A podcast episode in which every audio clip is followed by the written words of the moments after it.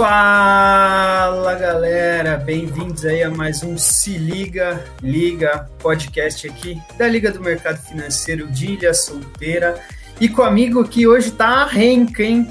Olha, quanta gente bonita aqui na tela. Bom, tá o Gypsy. Boa noite a todos aí, satisfação estar com vocês aí mais um EPzinho do podcast, nosso querido podcast. Hoje com a gente aí também tá o Dani. E aí, pessoal, tudo bem? Fazia um tempo que não aparecia, é um prazer estar aqui de novo. O Fulequinho, faltando 20 segundos, mais chegou. Boa noite, meus amigos. É um prazer estar aqui, principalmente tendo aqui essa presença que eu vi no YouTube e hoje tendo o prazer de conversar aqui. Só agradeço a oportunidade, meus amigos. Vamos pra cima. É isso, e também o Heitorzão. Boa noite, time. Uma honra estar aqui de novo. Bom, para trocar uma, um papo com a gente aí hoje sobre FIs, tirar todas as nossas dúvidas. O ruim é que já, já tiramos várias dúvidas aí antes da live. Mas está com a gente aqui hoje o Marcos Correia. E aí, Marcos? Obrigadão aí pelo convite. Vamos aí falar desse assunto aí que é uma maravilha. Exatamente. Bom, Primeiramente, queria agradecer aos nossos patrocinadores e você que está assistindo a live aqui agora, quer comer um lanchinho, fazer uma janta, baixa agora o Apedidos e utiliza o cupom se liga 8 que você vai ter 8%, 8% não, 8 reais de desconto no seu primeiro pedido. Vai ficar baratinho o primeiro pedido aí para vocês. No decorrer da semana, tem o cupom se liga 15, que é 15% de desconto, beleza? Hoje 8, 8 reais e durante a semana 15% de desconto. E além disso, gente, é, se você aí está entrando no mercado financeiro, está estudando mais sobre day trade, não quer perder dinheiro no day trade, então conversa lá com a LVL é, do interior paulista, tá aí o, o QR Code aí para vocês, vocês caem direto no Instagram dele e meu, é muito melhor você tratar com alguém que conhece, que, fala, que faz isso como uma profissão, né? Do que, do que ir levando nas coxas e acabar se arrependendo no final e xingando todo mundo. Então, conversa lá com o pessoal da LVL, beleza?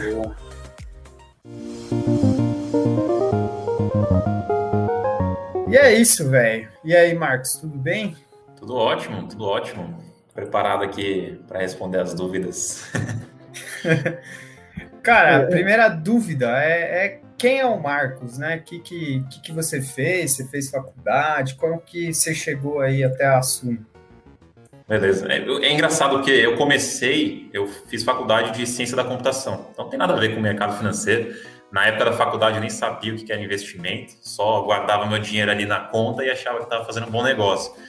Aí, enfim, fui fazendo lá, estudando, me formei depois que eu me formei, eu o que eu queria fazer mesmo era programar jogos. Esse era o meu objetivo. Até cheguei a trabalhar um pouquinho assim na área, mas logo vi que não não era o meu desejo. Aí eu comecei a fazer algumas outras coisas, questão de tradução, porque eu estudei fora, né? Eu estudei nos Estados Unidos, então mexi com um pouco de tradução, mexi um pouco com é, teste de qualidade, né? O QA.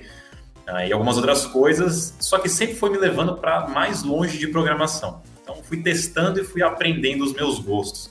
Até que uma hora eu comecei assim, putz, beleza, tô aqui, saí da faculdade, preciso ganhar dinheiro agora, né? Preciso fazer alguma coisa para começar a me sustentar. E a gente vendo quanto que tinha de possibilidade de eu ganhar dinheiro com os trabalhos que eu ia tendo ali oportunidade, aí você começa a entrar naquela crise, né?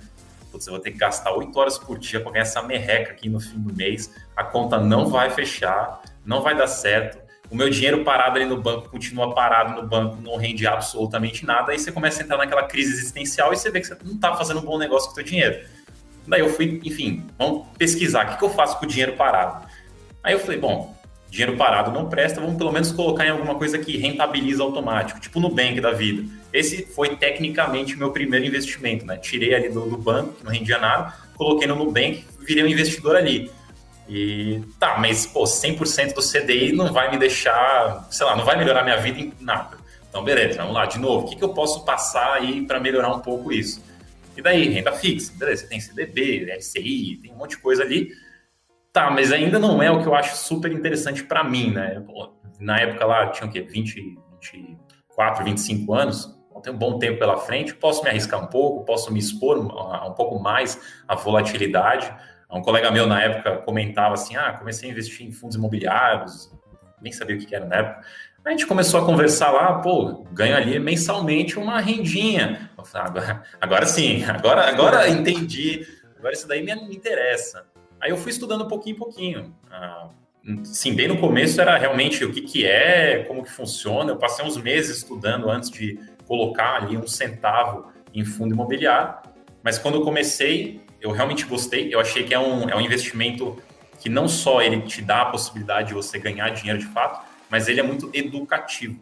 Porque você tem lá, você coloca teu dinheiro, você estuda, porque não vou falar que é simples entender o fundo imobiliário, mas ele é mais simples de você entender o conceito, o contexto no qual que você está investindo. Então é mais fácil, é mais palpável. E aí você recebe logo no mês seguinte um dinheiro já que é tipo sua recompensa pelo que você fez. Então todo mês você é recompensado pelas suas escolhas. Ou talvez se você fez uma má escolha, você tem as consequências ali também. Então ele é muito educativo na questão de, de renda variável. E, cara, eu peguei o gosto ali, eu, eu, eu falo que os rendimentos de fundos imobiliários é tipo a, a cocaína dos investimentos, porque a hora que você começa a receber um pouco daquilo, você vicia já era. Você, putz, quero mais, vou investir mais, quero ganhar mais, e você entra nesse ciclo. Aí ali no meio do caminho eu falei, bom, aprendi um pouquinho de fundos imobiliários o suficiente para explicar para alguém o que, que é. Ainda não manjava muito, mas vou criar um Instagram. O Instagram sempre foi uma plataforma assim que eu pensei, bom, dá para criar conteúdo e me ajudar a aprender também. Então, se alguém me perguntar, ah, o que é um fundo de logística? E eu não sei, por exemplo, eu tenho já meio que uma obrigação ali de ir, sentar, estudar e conseguir explicar para essa pessoa. Ao mesmo tempo que eu ajudei essa pessoa, eu me ajudei também porque eu aprendi alguma coisa. Então, esse foi o ciclo que eu fui fazendo ali no começo, até que em um momento já me senti mais confortável de falar mais abertamente, de, falar de assuntos talvez um pouco mais complicados, de investir talvez um pouco também mais arrojado. E foi ali desenvolvendo um pouquinho mais sobre fundos imobiliários. Criei um projeto ali no meio do caminho junto com o Danilo Bastos, vocês devem conhecer provavelmente, a gente criou o Ticker 11, foi em 2000, a gente está em 2021, 2019 acho que a gente criou, ah, fiquei lá um ano e meio mais ou menos, e daí agora recentemente, nem fez seis meses ainda, eu fui convidado para ir trabalhar na Sul, aí eu fiz a mudança, entrei para lá, ah, trabalho junto com o professor Baroni, faço mais a parte de criação de conteúdo, tanto para todas as redes, né, Telegram, Instagram, YouTube, ajudo ele com os relatórios também, entre umas outras coisinhas que a gente tem ainda para fazer. Mas basicamente foi assim, eu me descobrindo as coisas que eu gostava, descobrindo a importância que o dinheiro tem, porque assim, dinheiro traz felicidade, aquela famosa pergunta. Pode até ser que não, mas você precisa dele para ter a sua felicidade. Então, vamos entender como que funciona o dinheiro e trabalhar com ele, porque isso vai te ajudar depois a ter aquela qualidade de vida ou qualquer coisa que você quiser fazer lá na frente. Então, foi naquele desespero de ver que o dinheiro que eu ia ganhar no meu, no meu trabalho ali não ia funcionar e o dinheiro parado também estava me dando uma agonia que eu fui tendo essa vontade de entender um pouco mais de como que eu consigo rentabilizar o dinheiro. E daí, acelerando a história toda, estou aqui hoje. Bacana. Eu queria até aproveitar já começar já, né, para entrar nesse assunto aí dos FIs. Cara, o que, que é um FI? O que, que é esse tal desse FI aí? Pra galera que tá assistindo a gente não, nunca ouviu falar, não sabe o que, que é. Posso, posso perguntar só uma coisa antes, mano? Rapidão. Tipo assim, quando que você, você primeiro pegou e entrou no Insta, assim? Você meio que criou um Insta para tirar a dúvida da galera sobre FI. Do nada, assim, você tipo falou, mano, vou botar minha cara tapa aí e vai. Foi porque. Que, só continuando, tipo, não sei criou coragem assim, falou, não, agora vai. Foda-se que os outros vão pensar, que é o que todo mundo fala, né? Você não é, pode ligar para os outros vão pensar. Né? Não, isso daí, pronto, você já falou exatamente o negócio. Assim, se você ficar se restringindo pelo que as outras pessoas vão pensar de você, você vai deixar de fazer um monte de coisa que poderia ser incrível para você. E se você olhar também o, as pessoas que inovaram, criaram coisas novas, sempre no começo tem aquele negócio, você é maluco, você é doido, você não sabe o que você está falando. É sempre assim o começo. Se você, nessa primeira barreira, já fala, putz, eu sou meio maluco mesmo, acho que eu tenho problema, não vou fazer isso aí. Cara, você perdeu uma oportunidade de, no mínimo, descobrir alguma coisa. Seja realmente não funcionou, ou, putz, agora sou um inovador aqui. Você nem chegou a descobrir a resposta. A questão do Insta foi assim: eu sempre gostei de criar conteúdos. Então, na época e antes da faculdade, até que eu jogava muitos jogos online, eu sempre gostei de criar algum conteúdo, algum tutorial, alguma coisa explicando como aquele jogo funcionava, por exemplo. Então isso eu que, carrego desde... O que, que você jogava? Cara, os jogos que eu mais joguei foram Path of Exile, que não sei se vocês conhecem, é como se fosse um Diablo. É, cara, sensacional esse jogo. Eu cheguei a trabalhar lá até um uhum. tempo. Eu sou apaixonado nesse jogo até hoje.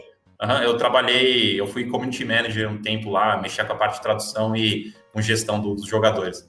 Foi, foi uma época bem legal. Bravo. Uh, cara, eu jogava também Overwatch, jogava Heroes of the Storm, já joguei LoL também. Esse, esses daí acho que foram os que eu mais joguei, né? Mas já joguei muita coisa também. Curte bastante ah. a Blizzard pelo jeito, né? Ah, assim, a gente testa, né? Overwatch... Né? uh, mas então, mas assim, eu sempre gostei de criar esse tipo de conteúdo. Aí eu apliquei isso basicamente nos investimentos. Vou criar tipo tutoriais de como investir para me ajudar também a entender mais o conceito. Sempre no fundo foi para me ajudar mais do que ajudar o carinha ali que está aprendendo. Então, falei, vou começar sem pretensões nenhuma. Eu não, eu comecei sem me mostrar ali, então eram só textos mesmo. Fiquei uns bons meses antes de mostrar o meu rosto lá.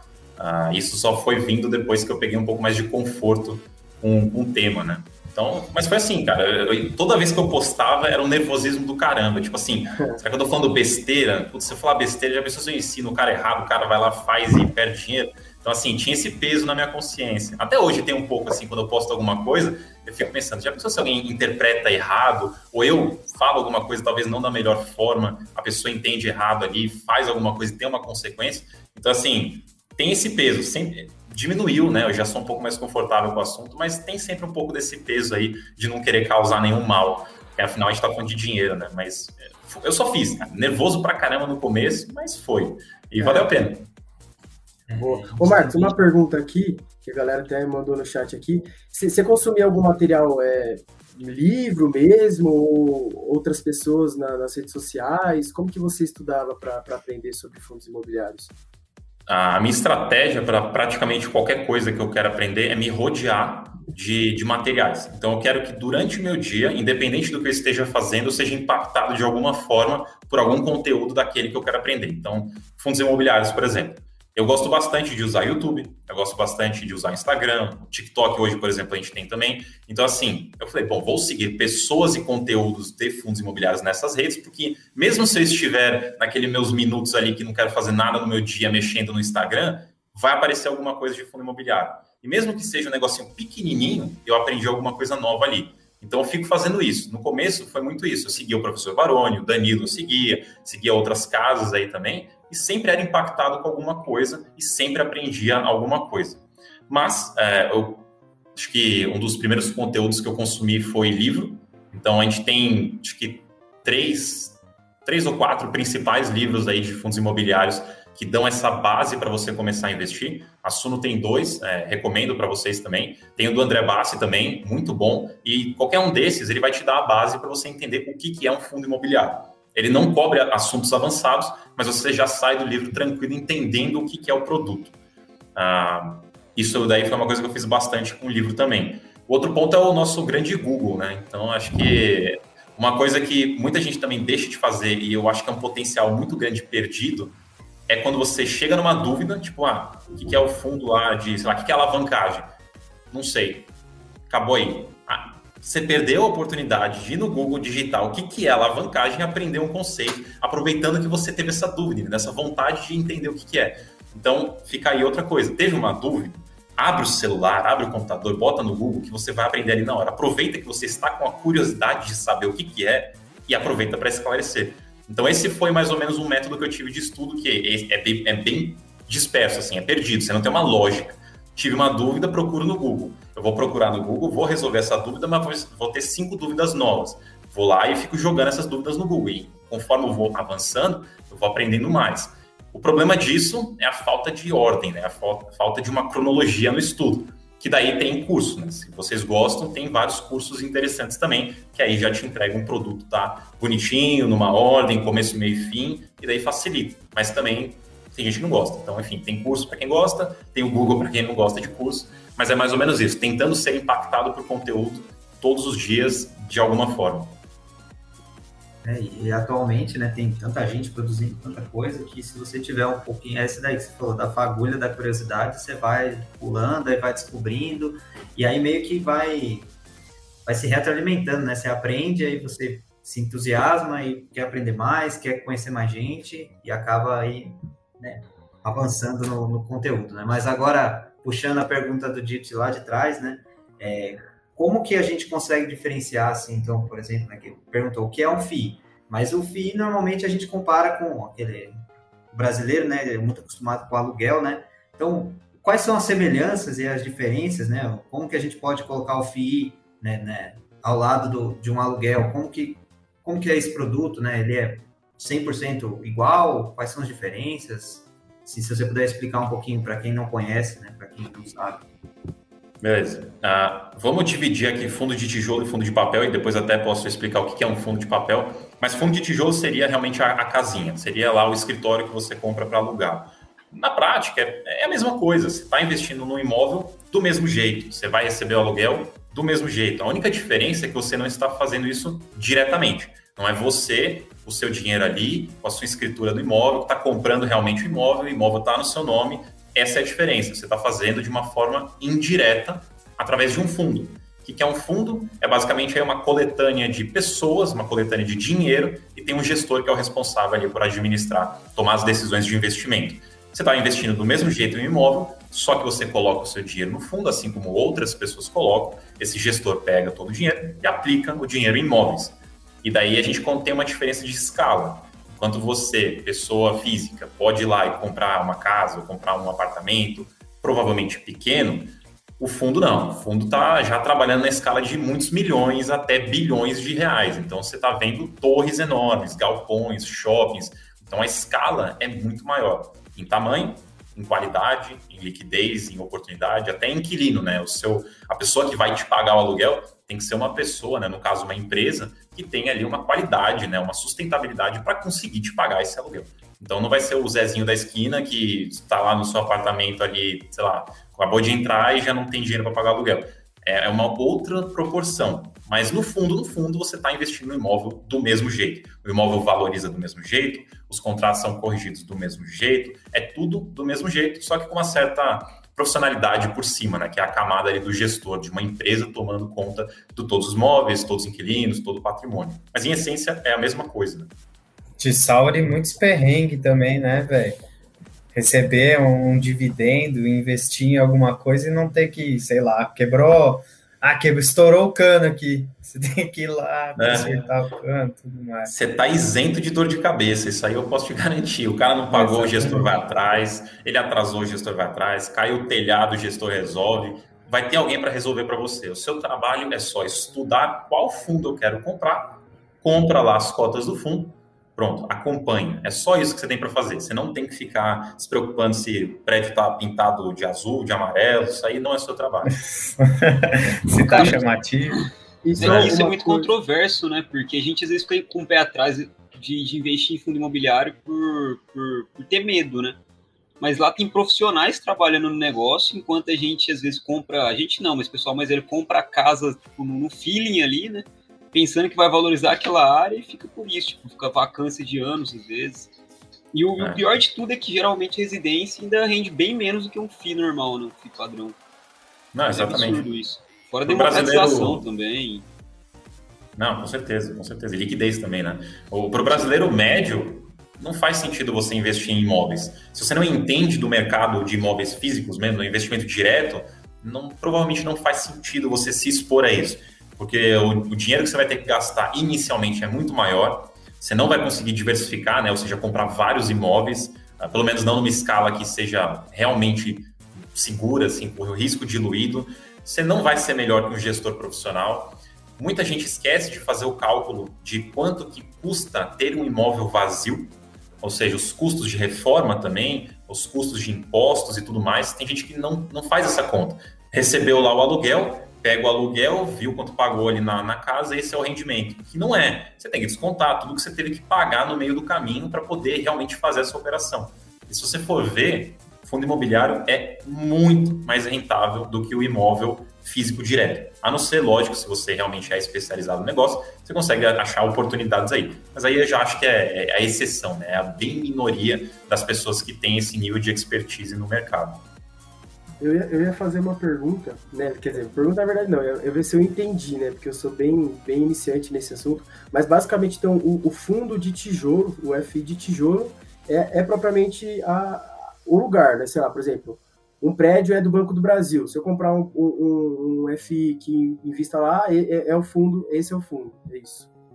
É exatamente isso aí. O fundo ele é dono do imóvel. Então você está investindo dono de imóvel. Então você está investindo num portfólio de imóveis, porque hoje em dia o padrão de um fundo imobiliário não é ter um só, é ter vários imóveis. Então você pega lá seus 500 reais, por exemplo, compra lá algumas cotas desse fundo imobiliário. Agora você tem uma participação dentro desse fundo imobiliário e este fundo imobiliário é dono de uma variedade de imóveis. Aí a gente tem as várias categorias de, de, de fundos.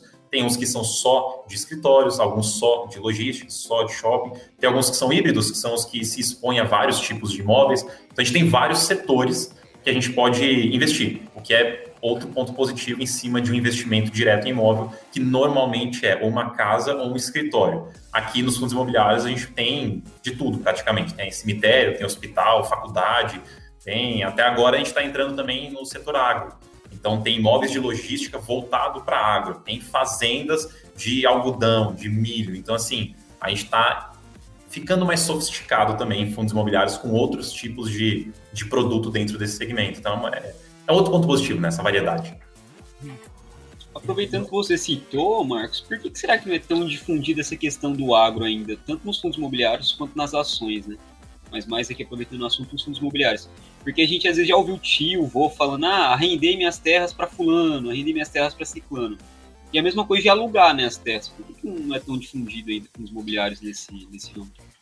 Então, cara, assim, o setor agro eu confesso que também não é a minha especialidade, mas assim, um dos pontos que dificulta esse tipo de operação é a parte burocrática, porque nem sempre lá o dono da propriedade está com toda a estrutura, ou toda a papelada, ou todas as coisas necessárias para poder fazer esse tipo de operação. Porque quando você faz com fundos imobiliários, você está fazendo um negócio mais formal, mais profissional e tem várias exigências uh, burocráticas para você poder operar dessa forma.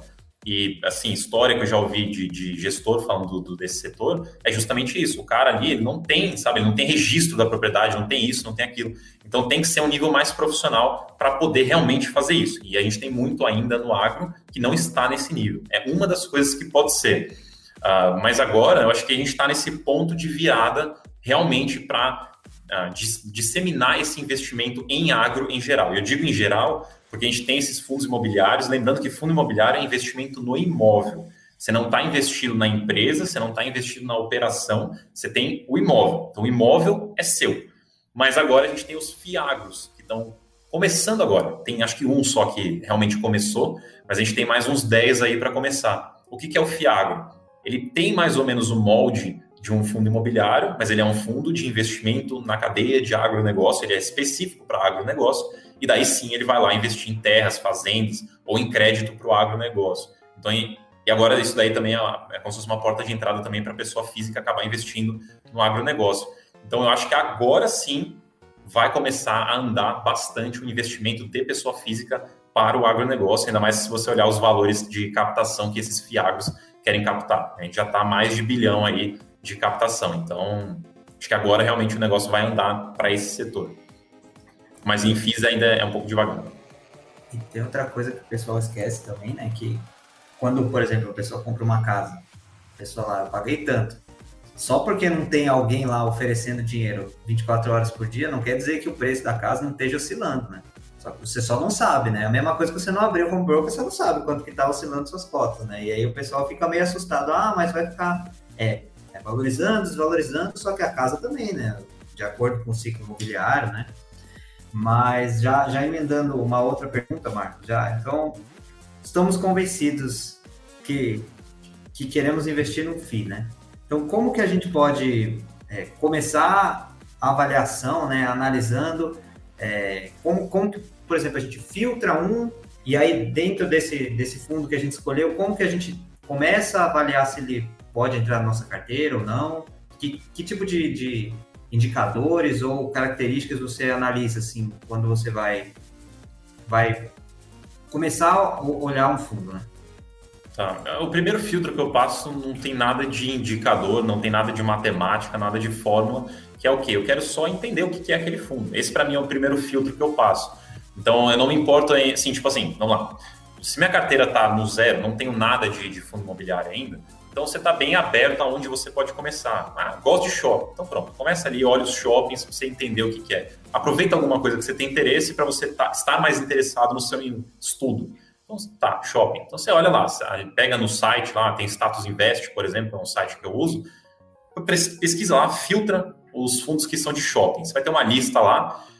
Ah, assim, eu falei que não ia ter nenhum indicador, mas uma forma de você já começar um pouquinho, já cortando alguns riscos, filtra ali a lista uh, ordena a lista por tamanho do patrimônio. Então, quanto mais, quanto maior o patrimônio do fundo, em tese ele está mais interessante para você começar a investir. Ele já é maior, já está mais diversificado, já tem um porte maior, provavelmente o histórico também já é maior. Então já é um comecinho, já tirando alguns riscos. Mas filtra lá a lista, pega os maiores e olha. E olha assim, abre o relatório gerencial, que é o documento que eles postam mensalmente com a atualização do que aconteceu no fundo. Abre lá, olha as fotos dos imóveis, imóveis veja o que, que, tem ali, veja como funciona, vê se o imóvel é bonito, vê se você conhece alguma coisa ali, vê se você já foi em algum. Esse nível mesmo de análise, só para você entender o que, que tem ali dentro. Porque muitas vezes, só de você bater o olho e ver que talvez aquele imóvel não é interessante, não faz sentido, ou o fundo só tem um imóvel, por exemplo, que normalmente apresenta um risco maior, você já consegue filtrar o fundo. Talvez não vale mais nem a pena continuar estudando. Então, só de você olhar e entender do que, que se trata o fundo, já é um filtro e já elimina riscos. Então, essa é a primeira coisa que eu faço. Eu só quero entender o que tem ali dentro. Aí, beleza. Dado que tem alguma coisa interessante ali dentro, aí sim, agora eu quero entender o quê? Como que está funcionando este fundo? Como que ele gera a renda que ele gera? Porque isso daí vai te ajudar a eliminar os riscos de uh, rendimentos esporádicos ou pontuais, ou ele está baixo por um motivo, mas ele seria mais alto, ou o inverso também. Então, eu quero entender como que ele me gera aquele dinheiro. Se ele tem lá cinco galpões, então tá. Então provavelmente tem cinco inquilinos ali, eles estão me rendendo dinheiro, estão pagando tudo direitinho. Para você ver, ah, que hoje a gente não tem tanto que nem antes, ah, quando o fundo era lançado, tinha RMG ali dentro. Hoje a gente tem RMG mais com construção. Mas assim, você veria RMG. O que é RMG? É uma falsa renda que é quando ele, hoje no cenário de hoje, quando vai construir imóvel, o fundo faz um acordo ali com o construtor, para o construtor pagar um aluguel para o fundo durante o período de construção. Isso é uma renda verdadeira? É, não necessariamente, porque você não tem um aluguel ali, você não tem um inquilino te pagando, você tem ali meio que um contrato com o vendedor, e o vendedor que está te devolvendo essa, essa, esse dinheiro. Você paga mais caro o imóvel para ter de volta esse rendimento. É um esquema para existir uma renda ali, para não zerar a renda do imóvel.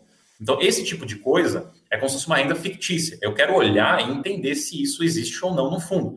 Óbvio que talvez isso seja um pouquinho mais complexo para quem está realmente começando agora, mas conforme você vai lendo e o gestor explica isso no relatório, você vai pegando uma coisinha ali. E até dou uma dica aqui de não se estressar de entender 100% do relatório a primeira vez que você abrir, porque você não vai entender. Né? Vai ter um monte de palavra complicada, às vezes o gestor não é claro. Tem relatório que eu tenho dificuldade para ler, porque não está óbvio o que está escrito ali. Tem vários documentos que não estão ideais para a leitura do, das pessoas, que realmente está confuso. Então, nem estressa se você não conseguir entender de, de uma vez.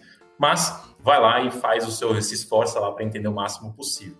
Ah, você entendendo como que o fundo gera dinheiro para você, aí beleza, vamos olhar alguns indicadores que, que a gente tem de indicador interessante para olhar?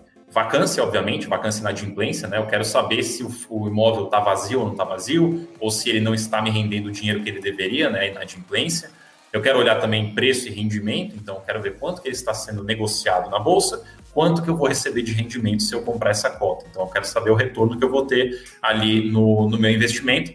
Não é a primeira coisa que eu olho, mas é importante olhar de fato. A questão de número de imóveis, para mim, é muito importante também. Então, que nem eu falei agora há pouco, eu não costumo gostar muito de fundos que só tem um imóvel. Por quê? Porque esse fundo vai estar exposto a esse único imóvel. Se for ainda um único inquilino, esse único inquilino sair, então provavelmente a renda do fundo pode zerar e eu não vou ter dinheiro ali daquele fundo.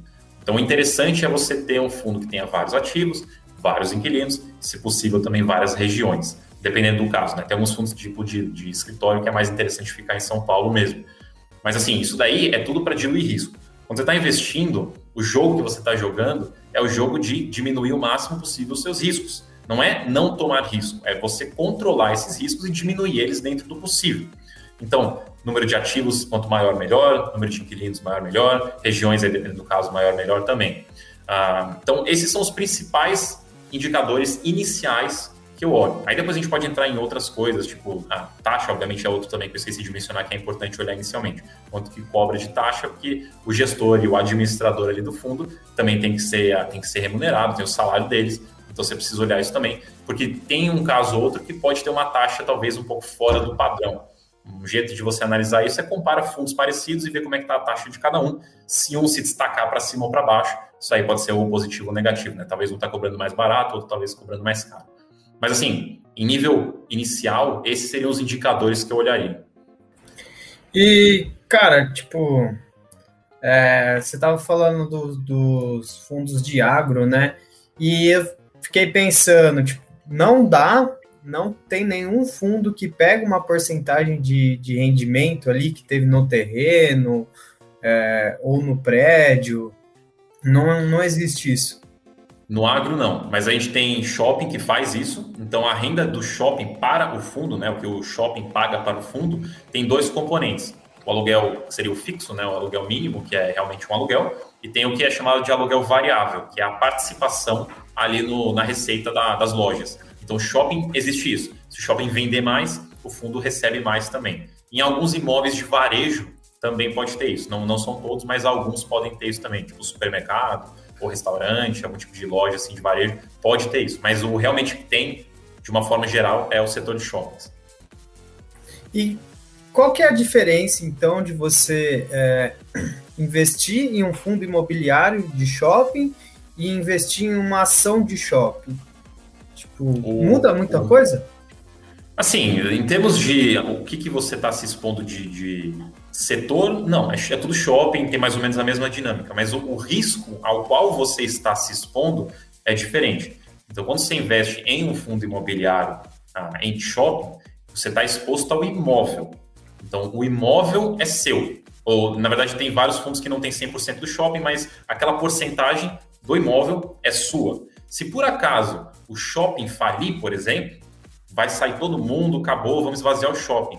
Você ainda é dono do imóvel e o imóvel tem o valor dele. Dependendo da região, pode ser um valor ainda muito alto. Então, o imóvel em si, ele tem um valor, independente de quem está lá dentro. Quando você investe em uma ação, você não está exposto ao risco do imóvel, você está exposto ao risco da operação, da empresa. Se essa empresa, por exemplo, é toda alavancada, endividada e ela falir, a sua ação também vai evaporar. Se por acaso a operação do shopping, né, os lucros não estão tão interessantes, estão caindo, provavelmente a sua ação vai interferir. Enquanto nos fundos imobiliários, de novo, a gente está no imóvel em si. Se quiser até demolir o imóvel e construir um prédio, você pode, porque ali o terreno é seu.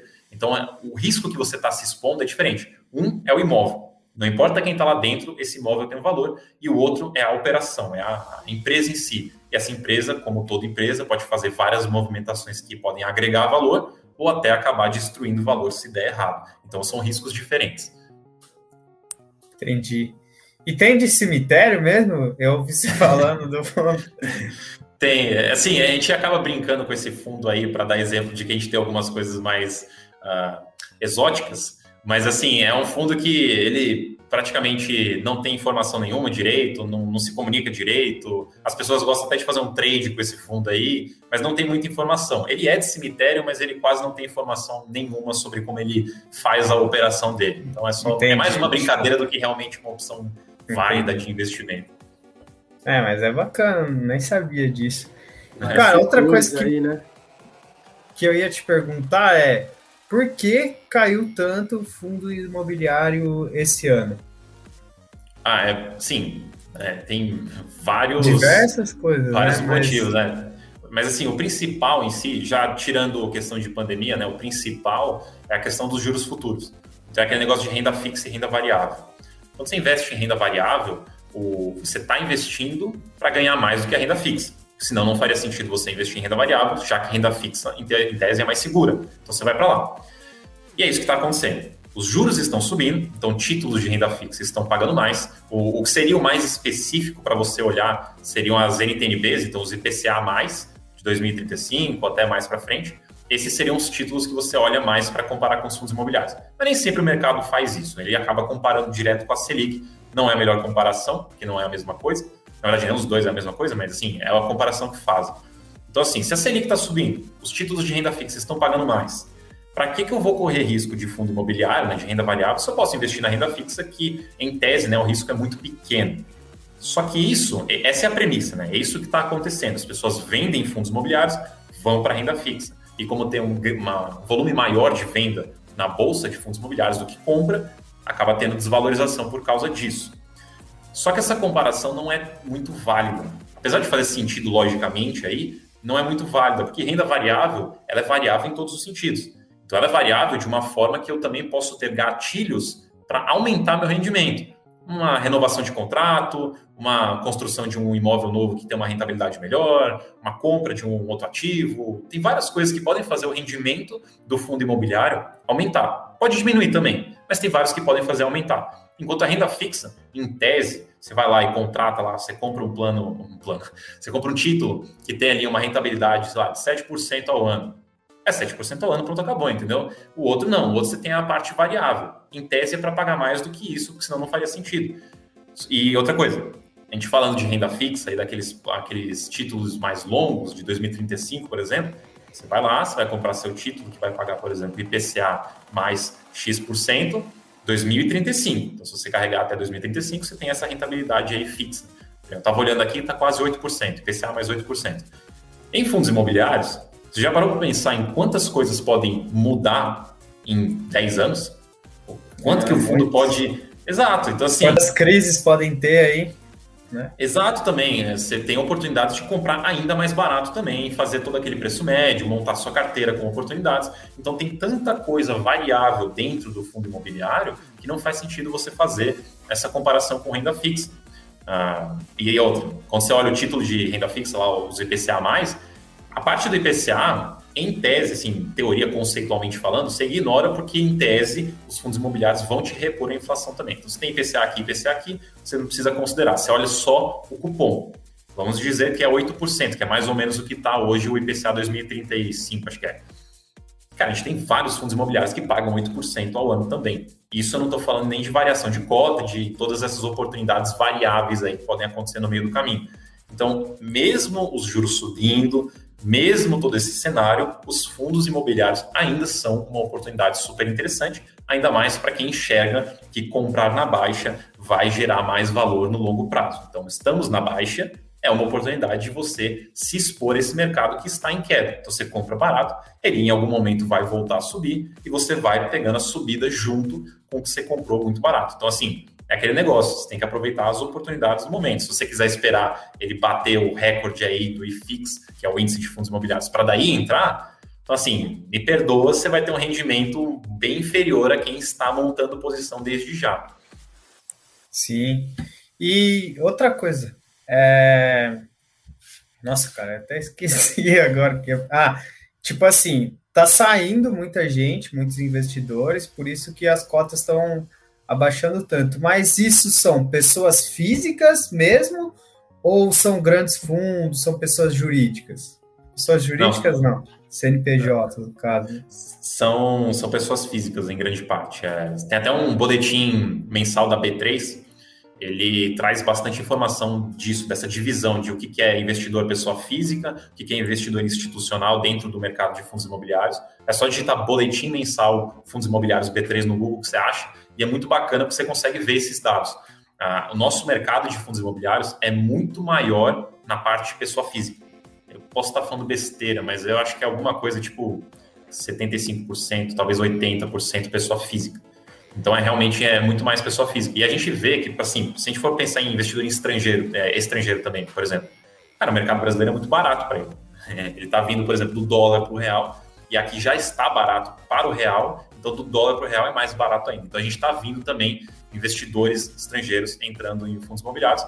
Inclusive, teve um, uma oferta de um fundo imobiliário que entrou um fundo de putz, era um fundo de pensão, alguma coisa assim. Então, esses fundos também estão entrando em fundos imobiliários. Então, a gente está tendo uma entrada de fundos ou investidores aí institucionais em fundos imobiliários. É, é realmente é um movimento pessoa física, pelo menos na, na maior parte, que faz ter essa queda. Caramba, cara, eu achava que, que era o contrário, que eram, tipo, grandes fundos indo, voltando para a renda fixa em si.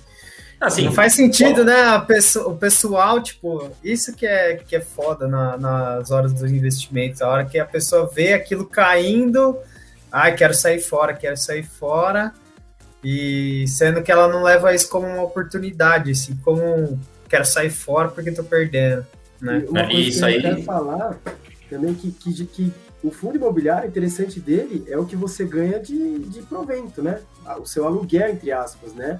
E não a volatilidade, até porque a volatilidade de um FI é baixa, então não faz sentido, né? Não faz sentido, porque, tipo, pô, é, é um galpão logístico, é um prédio. Cara, o prédio tá se desvalorizando tanto assim, saca? Tipo, pra tem, mim não faz sentido nenhum. Tem, tem um relatório gerencial de um fundo que saiu agora, acho que foi essa semana, ou semana passada, na verdade, que eu achei sensacional, porque ele bate exatamente nesse ponto que você falou. Não faz sentido os preços que estão acontecendo, porque se você comprar assim, o imóvel ao valor de bolsa, né, através do fundo, você está comprando o imóvel abaixo do custo de reposição dele, ou seja, abaixo do custo que seria necessário para refazer esse prédio. Então, assim, tá extremamente barato. E o relatório lá, o gestor entra nesse detalhe. Não faz sentido esse tipo de valor. Tá tudo muito barato. Tá? Vale mais você comprar o imóvel ali na bolsa do que construir ele de novo, de tão barato que tá. Então, é realmente é uma coisa que as pessoas precisam prestar atenção. Eu estou investindo em fundos imobiliários para quê? É para ter a valorização ou é para ter a renda? Se for a renda, a minha renda está aumentando mês a mês. Essas quedas não estão influenciando em nada. Na verdade, estão me dando uma oportunidade de comprar algo muito mais barato, o que logo aumenta o meu retorno proporcional. Então, assim, minha renda está excelente. Essa crise de uh, renda fixa, né, saída dos, dos fundos imobiliários para renda fixa, não afeta em nada o rendimento dos fundos imobiliários. É, só salvo a exceção quando a gente estiver falando de fundo de papel, que é fundo que investe em dívida, que daí pode influenciar sim, porque eles estão atrelados aos índices. Isso que eu ia perguntar, é, o que, que é esse, o fundo de papel mesmo? É, investe em dívidas, é isso? Isso, dívidas imobiliárias. Então é uma dívida ali atrelada a alguma coisa no mercado imobiliário. Pode ser, por exemplo, uma construção, pode ser ali uma, um adiantamento, né, a antecipação de um fluxo de aluguéis aí que o, o, gestor receberia, por exemplo, em, sei lá, 10 anos, ele pode antecipar isso fazendo o que a gente chama de CRI, que é o Certificado de Recebível Imobiliário. Então esse daí é o título de dívida, é um título de renda fixa, só que é um título de renda fixa inserido no produto de renda variável, que é o fundo imobiliário. Então, você poderia, por exemplo, investir num CRI diretamente. Você consegue fazer isso através da sua corretora. Só que eles são mais caros, eles são ilíquidos, eles não têm uma liquidez muito fácil de você negociar. E você compraria um, dois, sei lá, três. Você não vai ter muita coisa na sua carteira. Agora, se você investe neles é. através de um fundo imobiliário, você pode ter 60. Né? Com 100 reais, você se expõe a 60, por exemplo. Então é uma diversificação muito bacana. Mas o que, que ele é, né?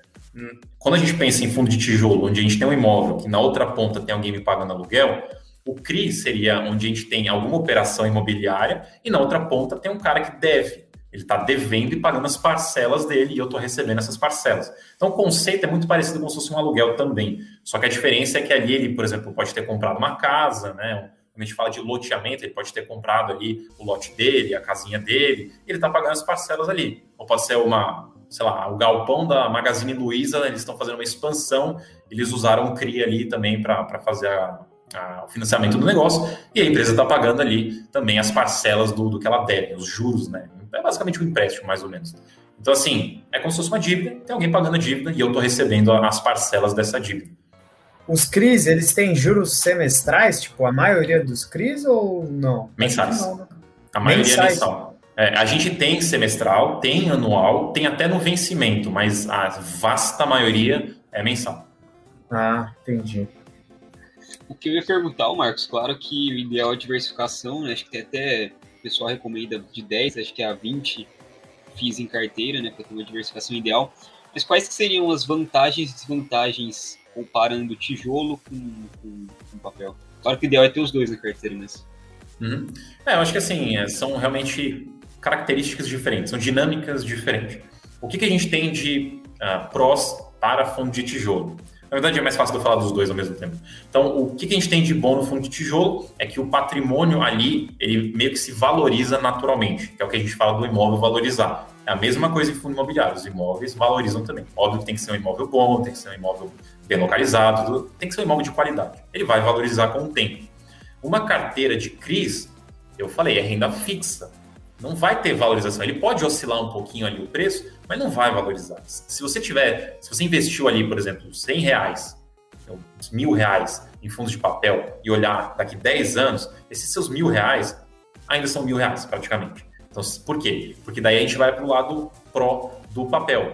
A renda dele é maior. Então, enquanto você tem rendas hoje, né, no patamar atual, até de 1% ao mês com fundo de papel, em fundo de tijolo, é, a renda é um pouco menor. Ela é, hoje, com os patamares de hoje, alguma coisa de 0,6, 0,7, a gente consegue.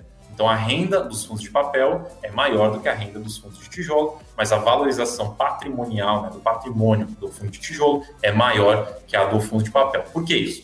Inflação. Então, um dos pontos principais é a inflação. O fundo de papel, ele é um título de renda fixa que ele te paga uma correção monetária mais uma taxa. Então, a taxa é um número fixo ali e a correção monetária é, por exemplo, o IPCA. Então, o rendimento que você recebe no mês a mês pelo fundo de papel é a taxa mais o IPCA do período.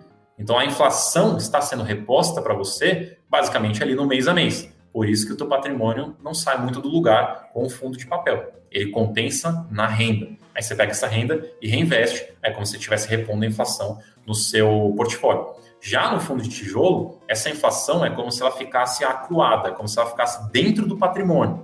Então você vai ver um fundo de tijolo que vale 100 hoje, aí depois de um tempo é 110, depois de um tempo 120, e ele pode ir valorizando. Ele está ali crescendo em valor e, em teoria, esse valor ali vai acompanhando a inflação também. Então, a grande dinâmica é essa de renda e valorização e inflação dos dois fundos, nesse sentido, né? Mas assim, não sei se você quer que eu entre mais em detalhes, mas tem. Os riscos são todos diferentes também, né? Um você está no imóvel, exposto ao imóvel ali, outro você está exposto numa dívida. Um você tem o risco maior de vacância, ou você tem o risco maior de inadimplência, né? De calote.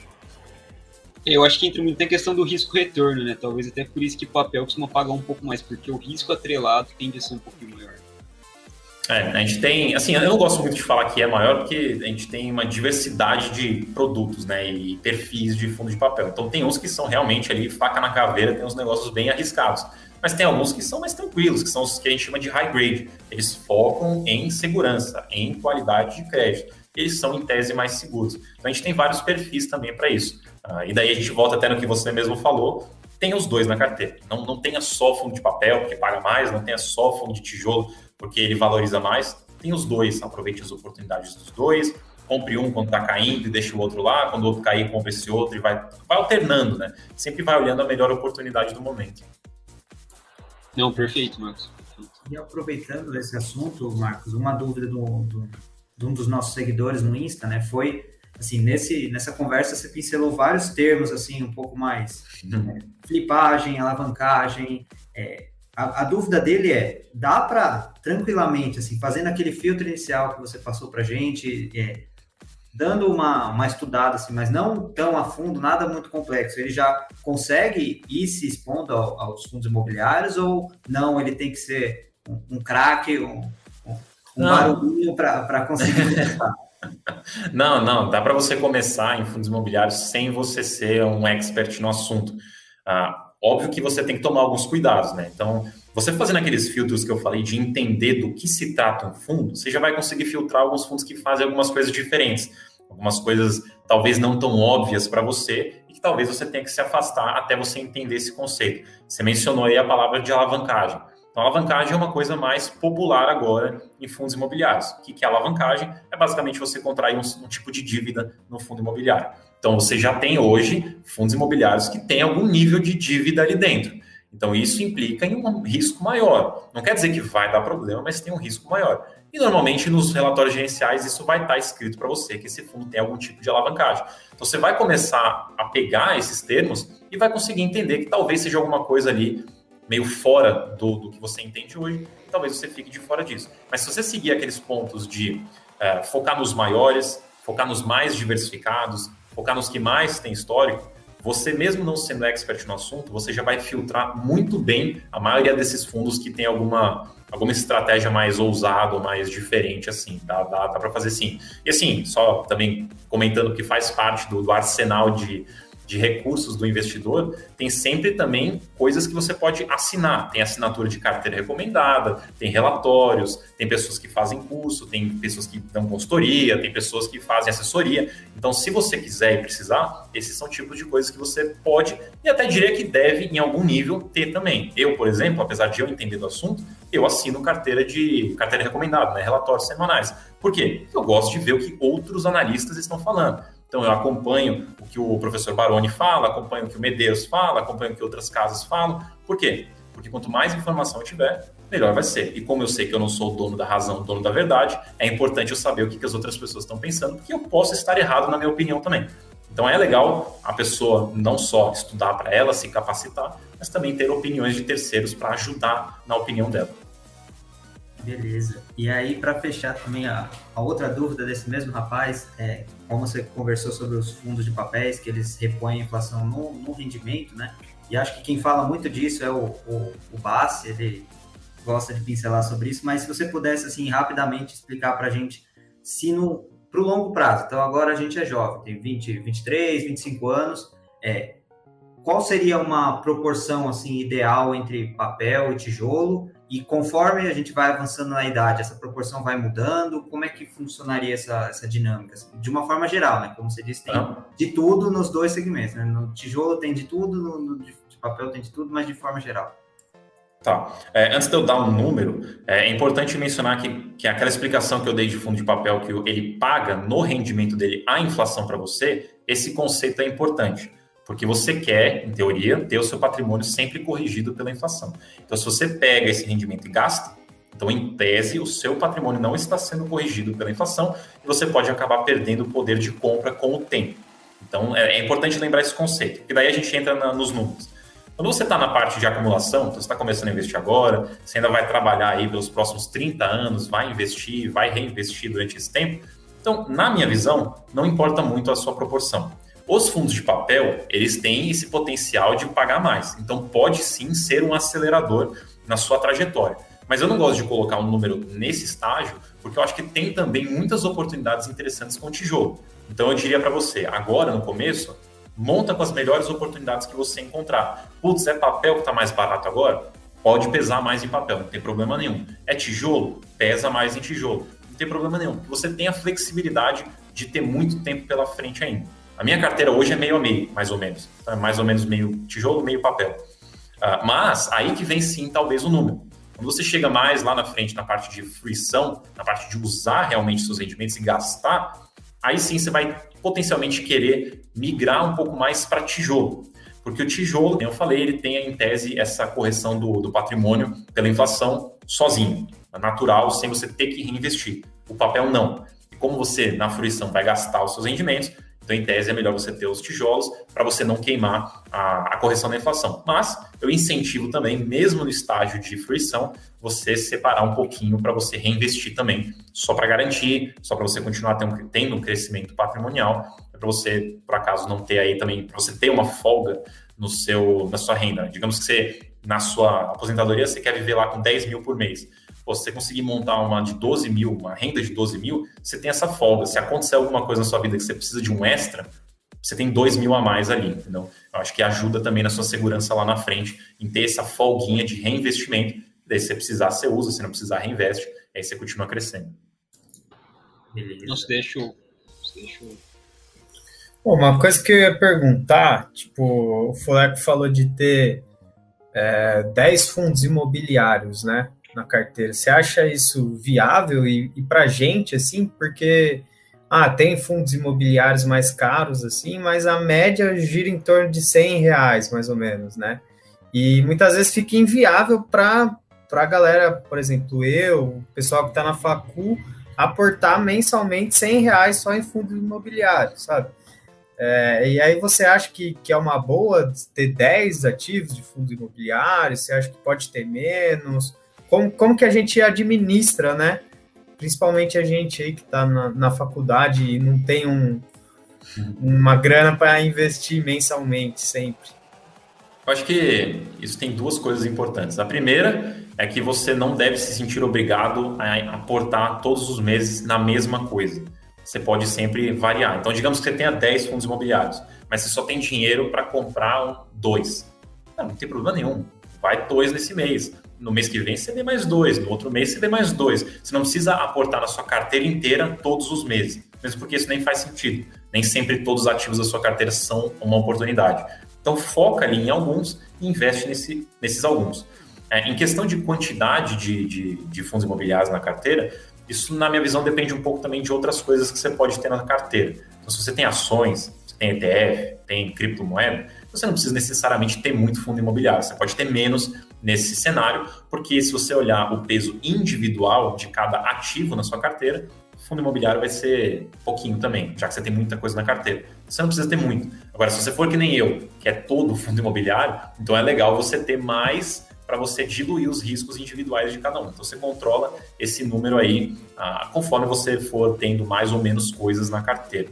Ah, em questão de, de valores, é, é, mais ou menos que nem eu falei, tá? Então, assim, você não precisa focar em comprar tudo de uma vez, você não precisa sempre aportar na mesma coisa. A diversificação, a solidificação e como você molda a sua carteira é no mês a mês. Você pode comprar um só esse mês, estuda mais um pouco, compra outro no mês que vem. Putz, mas aquele voltou a ser oportunidade. No mês que vem você compra aquele outro de novo. Você não precisa de cara comprar 20 também é, você vai acabar botando muito risco na sua carteira, porque eu duvido Sim. que você vai, você vai. Você não vai olhar os 20, né? Você é, não vai olhar 20 relatórios. Então, assim, não precisa, cara. Vai devagarzinho, um a um. Você não precisa diversificar imediatamente, porque se você fizer isso na pressa, você pode acabar até atropelando algumas coisas e errar. Então, vai devagar, vai comprando um em um, até você montar uma carteira bacana. E você vai ver que vai chegar um momento que tem ativos na sua carteira que você não vai nem querer mais colocar dinheiro. Não é que ele é ruim, ele pode ser excelente, maravilhoso ainda, um dos melhores da sua carteira, só que ele não é um novo aporte interessante. Não seria interessante comprar no preço de hoje. Então ele vai ficar ali no canto da sua carteira, entendeu? Tipo, ele vai ficar largado ali, você vai olhar para outras coisas. E conforme você vai investindo por mais tempo, mais e mais vão aparecendo ativos dessa forma. Tem alguns na minha carteira ali que, cara, tem um ano que eu não coloco dinheiro nele, porque não faz mais sentido no preço, entendeu? Quando eu comprei era maravilhoso, hoje eu não acho tão interessante. Então é mais questão de você fazer com tempo, fazer devagar, entender onde você quer colocar o dinheiro. E, Marcos, para um cara que tem uma carteira assim, vamos supor, um pouco em renda é, fixa, tem um pouquinho de ações, tem um pouquinho de cripto, é, tem algum, um, algum patamar ideal assim para ele ter de, de FI em carteira também? Pensando que esse cara ele queira ter uma renda de vinda é, de proventos no futuro. Tá. É, só uma coisa antes que eu acabei esquecendo de comentar, uh, tem também a opção de você ter fundos de fundos, tá? É uma opção de você ter exposição a vários fundos imobiliários através de um único fundo imobiliário, que ele investe em outros. Então pode ser também uma forma de você ter menos ativos, mas não comprometer tanto assim a sua diversificação. Uh, quanto à sua pergunta, a gente tem que olhar fundos imobiliários, qual que é o grande objetivo dele, as qualidades, para daí a gente controlar a, as proporções. Então, que nem a gente estava falando, né, antes da, de começar aqui a gravação, os fundos imobiliários, eles não têm esse potencial astronômico de valorização que nem ações ou criptomoedas têm. Então, assim, se você está nessa fase onde você quer isso para tentar acelerar a sua construção de patrimônio através de valorização, de ganho de capital, então talvez fundos imobiliários pode ser uma parcela pequena que você vai aumentando conforme você vai avançando de idade. Uh, isso porque o foco deles é realmente renda. Então, essa pode ser uma forma. Eles também são um investimento não vou falar que é conservador, porque a renda variável não é conservador. Mas assim, se for comparar com ações, se for comparar com criptomoedas, ele tende a ser mais conservador. Então, se você é uma pessoa que tem um perfil mais conservador, então a parcela de fundos imobiliários pode ser também um pouco maior. Um outro ponto é você criar uma outra fonte de renda. Então, digamos que você tem seu trabalho. Então, você tem um salário e, por acaso, pode ou você ser demitido ou você pode ter ali algum problema médico que dá uma conta maior, ou alguma, sei lá, alguma coisa que, que aumenta as suas despesas. Óbvio que você tem que ter a sua reserva de emergência, isso faz parte. Mas a gente sabe que a vida pode, às vezes, dar um problema, você pode ter calculado errado, você pode precisar de mais dinheiro. Os fundos imobiliários, com a renda mensal, viram uma nova fonte de renda que você pode direcionar para resolver esse problema. Então, ele cumpre esses papéis muito bem. E você pode usar essas características para saber se isso vai te ajudar mais hoje ou vai te ajudar mais lá na frente. Então, se você quer ser realmente arrojado, eu quero realmente investir em risco hoje, porque eu sou novo, porque eu posso, porque eu tenho flexibilidade. Inclusive, uma coisa que as pessoas talvez ou tenham vergonha de falar, ou enfim, não, não considera, morar com os pais é um investimento, porque você não paga aluguel, você não paga conta de água, não paga conta de luz. Você tem essa estabilidade com seus pais, você pode se expor a mais risco também. Se você, putz, perdi meu dinheiro na bolsa, você não vai ser despejado, porque você mora com eles, eles vão continuar te ajudando, entendeu? Então, se você tem essa flexibilidade e possibilidade, então você pode talvez colocar seu capital mais em risco do que em fundos imobiliários, se você quiser. Agora, se você não gosta disso, realmente você é uma pessoa que quer renda, talvez mais conservadora, ou se você gosta mesmo de imóveis, pô, fundos imobiliários pode ser uma parcela maior. Mas assim, sem botar números específicos, né? Aí você coloca do jeito que você achar mais interessante. Perfeito. Ô Marcos, e aproveitando que você não tem uma ação na carteira, você nunca teve, não pensa em ter. É, Porque, cara, fiquei muito curioso, né? né? Tem uma Taesa, uma Viver, tá ligado? Você paga bastante. de- Nada. tipo. Eu, cara, eu fui contagiado de uma forma quando eu comecei em fundos imobiliários e eu foquei tanto nisso que eu não comprei nada de ações. Às vezes eu olho assim e falo, putz, o Ibovespa tá caindo, tá tudo caindo, olha quanto que tá caindo, deve ter umas oportunidades muito legais, mas eu não me especializei nisso, tipo, eu não estudei para isso, eu não sei detectar, analisar oportunidades muito boas em ações, porque eu não estudei para isso. Então eu prefiro não me aventurar onde eu não sei, ficar no meu ciclo de competência e investir em fundos imobiliários. Então é por isso que eu não tenho ações. Talvez algum dia eu coloque aí, talvez algum dia eu invista ou estude para realmente comprar, ou coloque em algum ETF, ou siga a carteira, alguma coisa nesse sentido. Mas hoje é só fundo imobiliário mesmo. Nossa, eu fico Nossa, pensando massa, aqui. velho. Muito curioso. Nem na pandemia, quando despencou tudo, a mão não, não chegou nem a coçar ali na, na corretora. Eu pensei, mas assim, realmente eu comprei fundo imobiliário. Foi tudo em fundo imobiliário até na, na pandemia. É porque teve coisa que caiu quase 50%, né? E pensar que às vezes nem mudou muito o dividendo. Teve. ah, Fundo de papel, por exemplo. Se você, é- é- é- não mudou nada, em tese. A gente não teve. Assim, existem camadas de segurança até você sofrer algum impacto na sua renda em fundo de papel. E nenhuma dessas camadas de segurança foi consumida totalmente durante a pandemia. Então, praticamente, os fundos de papel continuaram exatamente do mesmo jeito que eram. Inclusive, até pagaram mais por conta da subida do IGPM. Então, assim, temos alguns setores que não mudaram, não vou falar nada, mudaram muito pouco durante a pandemia. Então, e caíram muito. Então, assim, a gente teve aí algo desproporcional acontecendo. Eu comprei algumas coisas nessa época, assim. Não consegui aproveitar. Não aproveitei as ações, mas deu para aproveitar os fundos imobiliários. Boa. E muitos aluguéis eles foram corrigidos realmente pelo GPM ou foi feito um acordo para porque o GPM se for ver no acumulado subiu quase 40%. Se subir 40% de um aluguel, É, não. a, gente, a gente tinha muitos contratos que eram IGPM, viraram IPCA por conta disso. Quando a gente está falando de contrato típico, que é o contrato básico, né, o padrão que todo mundo conhece, é, de locação de escritório, por exemplo, realmente não, não houve repasse de IGPM. Não tinha como repassar 30%, 30 e poucos por cento de IGPM. Então, muitos mudaram para IPCA, alguns repassaram só um pouco, não tudo. Então, teve sempre essa flexibilidade. Em contratos atípicos, que é onde, em tese, você não pode mudar, não pode ajustar as condições. Então, se está lá para corrigir pelo IGPM, tem que corrigir pelo IGPM e tem que corrigir no valor total. Alguns teve ah, o repasse, muito poucos, e teve alguns que tiveram um certo tipo de acordo para mudar o indexador, esticar o prazo, ou repassar um pouco, esticar o prazo, aumentar a multa de rescisão. Então tem que ter uma contrapartida nesse sentido para compensar, já que não deveria poder mudar. Então, já que estamos mudando, eu tenho que ter uma contrapartida para aumentar para mim algum benefício. Então, na maioria dos casos, houve sim algum tipo de flexibilização, não houve o repasse total do, do IGPM. Nem teria como, né? Aumentaria É, muita sim. vacância, acredito. Não é? Sim. Então, mas imagina para a empresa, velho, ter que, por exemplo, de um galpão logístico, ah, nossa, eu vou ter que sair desse galpão aqui, tentar alugar outro, porque o aluguel é corrigido pelo GPM e tá ficando muito caro, sabe? Numa Mano. dessas, talvez a empresa fecharia, né? É, se for uma empresa menor. Exato. É, Mas é, só, é. só pelo trabalho de ter que mudar a localidade também, é, é Da absurdo. logística já. É, É, dependendo do caso, por isso que algum- alguns lugares até deu para passar quase tudo aí por conta disso, né? Mas assim, é realmente um caso difícil, né? Porque você pode até fazer isso, mas você acaba criando uma situação negativa com o inquilino. Então ele pode até não sair, porque não faz sentido hoje, mas ele vai ficar pensando em sair e ele pode até ficar se movimentando para sair depois. Pode ser que não hoje, mas depois. Ou quando acabar o contrato, você vai ter uma bomba para baixo, onde assim, meu contrato está totalmente, meu aluguel está totalmente fora da realidade. Eu renovo, mas a gente vai baixar esse aluguel, porque não faz sentido esse número. Você pode ter lá na frente uma queda no aluguel. Você aproveitou um pouquinho, mas aí você vai ter uma queda lá na frente. Você acaba tendo aí um, além de um estresse um com o inquilino, uma má relação com o inquilino, você vai ter aí depois uma queda que, enfim, na média, no longo prazo, não vai te agregar tanto assim se você tivesse mantido aí um bom relacionamento, uma boa negociação. Sorta, David, você que tá falando aí, quer fazer a pergunta do século? Não, falando nisso, ô, Marcos, ao final de 2019 tava muita gente falando em bolha, né? Porque tava um puta oba-oba na bolsa, tudo subindo muito, tudo meio supervalorizado. Aí a gente teve essa crise enorme que ninguém imaginava que seria uma crise sanitária, na verdade.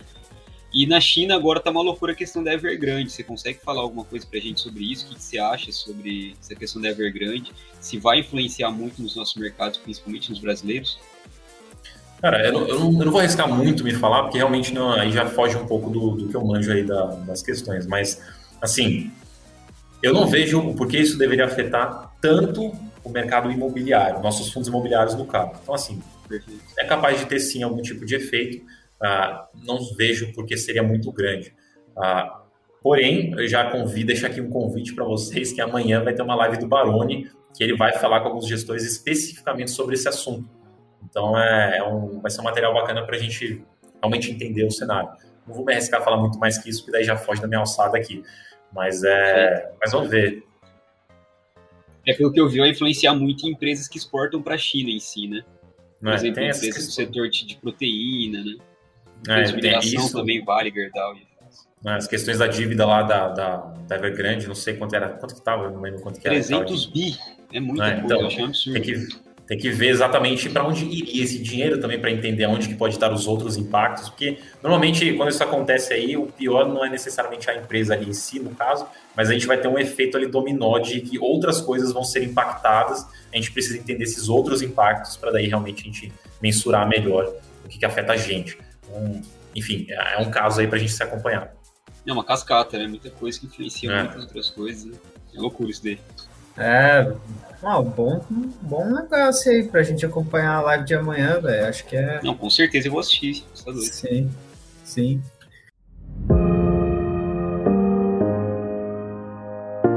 Bom, alguém tem mais alguma pergunta aí? Eu acho que deu para dar um panorama bem legal aí. Dos, dos ah, já deu para tirar umas dúvidas minhas aqui, ah, mano. Vou até rever minha carteira de FIIs aqui. Rever meu um FII que eu tenho na carteira. rever meus dois fundos imobiliários aqui. É. Não, mas foi muito bom. Pelo menos para mim, assim, que, que, que não invisto em, em FII e tenho zero conhecimento, para ser bem sincero, foi, foi uma aula, assim, de, de pegar bastantes insights, aprender bastante. Foi muito top. Não, Sim. um alô, tá maluco. É isso.